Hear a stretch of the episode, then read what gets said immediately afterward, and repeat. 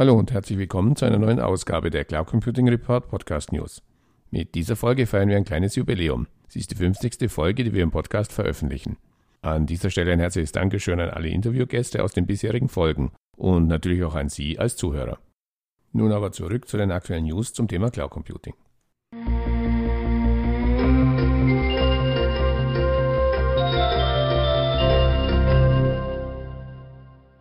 Verwundert rieben wir uns vor einigen Tagen in der Redaktion die Augen, als uns ein Beitrag im Business Insider Deutschlands auf den Bildschirm flatterte. Unter dem Titel Deutsche Unternehmen haben einen der wichtigsten Technologietrends bisher verschlafen, berichtete das Online-Magazin über die GAIA-X-Pläne der Bundesregierung, nannte dabei aber auch aktuelle Zahlen zur Cloud-Nutzung in deutschen Unternehmen. Demnach greift im Schnitt nur etwa jedes fünfte Unternehmen, genauer gesagt gerade einmal 19 Prozent der deutschen Unternehmen auf Cloud-Dienste zurück. Wir wollten diese Zahl natürlich zuerst nicht glauben. Hatte nicht der von Bitkom in Auftrag der Firma KPMG erstellte Cloud Monitor 2019 noch im Frühsommer von einer Cloud-Nutzung auf Rekordniveau in deutschen Unternehmen gesprochen? In Zahlen ausgedrückt war damals von 73 Prozent Unternehmen die Rede, die bereits 2018 Rechenleistungen aus der Cloud nutzten. Der Business Insider Deutschland nennt als Quelle für seine Zahlen die aktuelle Ausgabe des Jahrbuchs des Statistischen Bundesamtes. Wir haben dann noch einmal ganz genau auf dem Titelblatt des Jahrbuchs nachgeschaut. Es handelt sich tatsächlich um die aktuelle Ausgabe aus dem Jahr 2019. Business Insider Deutschland zitiert dann auch Melanie Bodensee vom Statistischen Bundesamt mit der Feststellung, die deutschen Unternehmen sind bei der Cloud-Nutzung verhaltener als die Unternehmen in der EU insgesamt. Eine mehr als diplomatische Aussage, wenn die 19 Prozent wirklich stimmen. Als größte Hürden bei der Nutzung von Cloud-Services wurden im Beitrag schlechtes Internet und Datenschutzbedenken genannt. Aber auch in einem anderen Cloud Computing Bereich ist mir erst kürzlich eine Diskrepanz zur Einschätzung des Marktes aufgefallen. Es geht dabei um die Frage, wie der klassische IT-Channel in Deutschland, also die zahlreichen Systemhäuser, mit dem Thema Cloud Computing umgehen. Der Weg in die Cloud führt für Systemhäuser, da sind sich die meisten Marktbeobachter einig, über die sogenannten Managed Services. Aus dem klassischen Systemhaus wird also der Managed Service Provider. Diesen definiert Wikipedia als einen IT-Dienstleister, der die Verantwortung für die Bereitstellung einer definierten Reihe von Dienstleistungen für seine Kunden übernimmt und verwaltet. Klassische MSP-Services sind Hosting, Backup, Security oder auch Voice-over-IP. Die Firma Acmeo hat nun vor einigen Tagen die Ergebnisse ihrer Umfrage zum Thema Managed Services veröffentlicht. Ergebnis: Managed Services sind fester Bestandteil des Channels. Laut Umfrage erwirtschafteten 2019 80% der befragten Systemhäuser Nennenswerte monatliche Roherträge mit Managed Services. Zu einer ähnlichen Einschätzung kommt Olaf Kaiser von Obega Consulting, den ich in einer der letzten Folgen des Cloud Computing Report Podcasts als Interviewgast zu Besuch hatte. Der MSP-Zug ist weg, lautete seine klare Antwort auf die Frage, wie ein Systemhaus, das heute noch vor der Entscheidung steht, sich zum Managed Service Provider zu wandeln, am besten vorgehen sollte. Nun stieß ich aber bei der Recherche für mein neues Buch zum Thema Cloud Computing in Deutschland, das im nächsten Jahr erscheinen wird, auf eine Umfrage, die TechConsult im April dieses Jahres im Auftrag der Firma Avast bei deutschen Systemhäusern durchgeführt hat. Ergebnis: Deutsche Systemhäuser betrachten sich noch nicht als Managed Service Provider. Fast zwei Drittel der befragten Systemhäuser betreiben noch hauptsächlich rein transaktionales Geschäft. Das heißt, Projekte und Aufträge werden nur auf Kundenwunsch angenommen, sogenannte Feuerwehr-IT und kaum Services kontinuierlich erbracht. Das liegt laut TechConsult unter anderem an fehlenden Kapazitäten oder mangelnder Kompetenz und Erfahrung der Systemhäuser beim Leisten von Managed Services, wobei bei dieser von Everest unterstützten Abfrage Security Services im Vordergrund standen. Fazit Manchmal fragt man sich wirklich, welchen Umfragen und Marktanalysen man eigentlich glauben soll. Insbesondere dann, wenn die Ergebnisse wie in diesen beiden Beispielen so weit voneinander abweichen. Wir lassen uns aber davon nicht abschrecken und werden in wenigen Wochen mit der Umfrage zur Ausgabe 2020 des Cloud Computing Marktbarometers Deutschland beginnen. Ich bin gespannt, was dabei rauskommt. Soweit das Thema Umfragen. Es folgen nun noch einige aktuelle Cloud Computing News.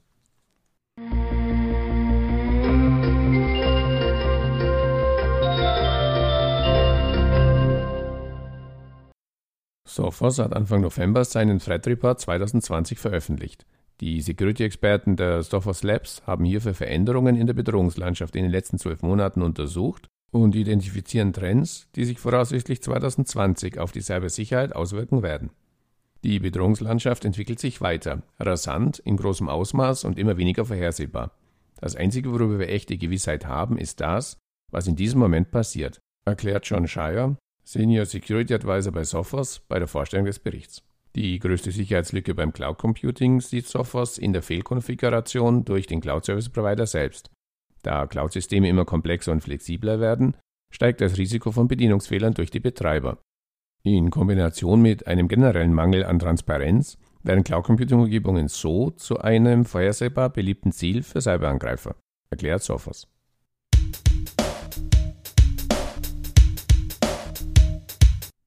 In vielen Unternehmen findet im Umgang mit der Cloud inzwischen ein Umdenken statt, sagt die Firma StorageCraft. Viele Unternehmen möchten zumindest Teile ihrer Kerndaten und zentralen Anwendungen aus der Public Cloud zurückholen. Experten sprechen dabei von der sogenannten Cloud Data Repatriation. Laut der US-Analystenfirma IDC, Achtung, schon wieder eine Umfrage, haben 80% der Unternehmen ihre Workloads im vergangenen Jahr repatriiert.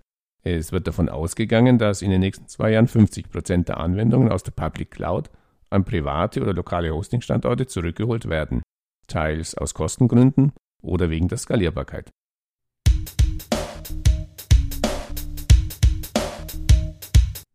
Viele von Ihnen werden die Firma Brita als Hersteller von Trinkwasserfiltern kennen.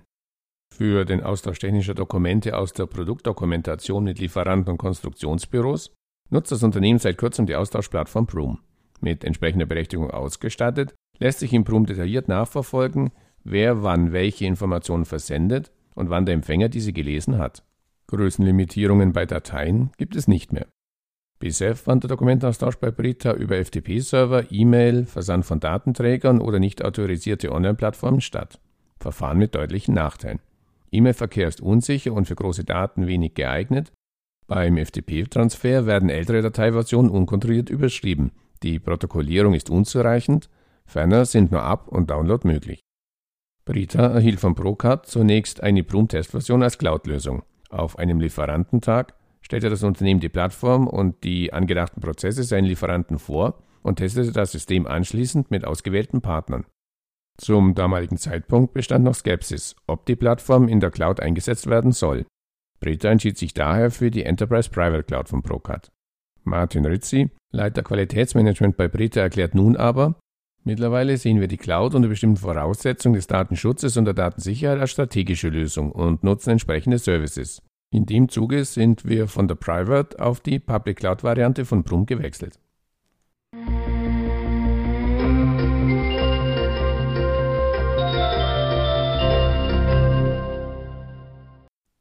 Und was gibt es aus der Initiative Cloud Services Made in Germany Neues zu berichten? Mit Cursor Software, Exxon, Indigo und Robhost beteiligen sich weitere in Deutschland ansässige Anbieter von Cloud Computing Lösungen an der Initiative. Darüber hinaus hat die Initiative Ende Oktober die aktuelle Ausgabe ihrer Schriftenreihe veröffentlicht.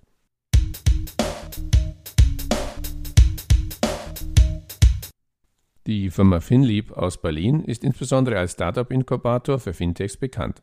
Seit seiner Gründung 2014 hat Finlip bereits 17 Unternehmen mit seiner Infrastruktur entwickelt und weitere Akquisitionen in sein Ökosystem hinzugefügt. Dazu gehören bekannte Unternehmen wie die Solaris Bank, der Versicherer Element und der Inkasso-Spezialist Per Finance. Für die Erfassung und Abrechnung seiner geleisteten Projektarbeiten setzt Finlip auf die cloudbasierte Softwarelösung ZEP der Firma Provantis IT Solutions.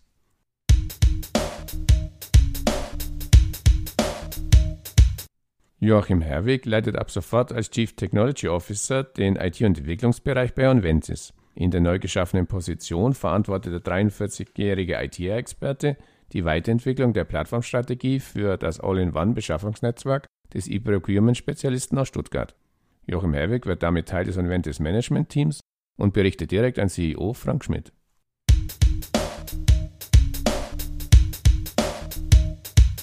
Hinter dem gemeinnützigen Verein Kinderträume Ghana e.V. stehen neun engagierte junge Frauen, die wertvolle Hilfe in einem Entwicklungsland leisten. Durch die Unterstützung des Vereins konnten in Ghana neue Schulen gebaut und ausgestattet werden, um Kindern die Grundvoraussetzung für ein besseres Leben zu geben. Anstatt Kinderarbeit bekommen aktuell fast 500 Kinder nun qualifizierte Schulbildung und Erziehung. Der Bau der Schulen wurde sowohl durch Spenden von Privatpersonen und lokalen Unternehmen als auch den Einsatz der Vereinsgründenden finanziert. So wird beispielsweise regelmäßig auf diversen Märkten Selbstgemachtes verkauft, es werden Benefizkonzerte organisiert und alle zwei Jahre eine Benefizgala mit internationalen Artisten veranstaltet. Der Verein nutzt den Netfalls Datenraum, um Vereinsunterlagen zentral und übersichtlich sortiert abzulegen, sodass alle Beteiligten jederzeit darauf zugreifen können und um sicherzustellen, dass Daten nicht verloren gehen können.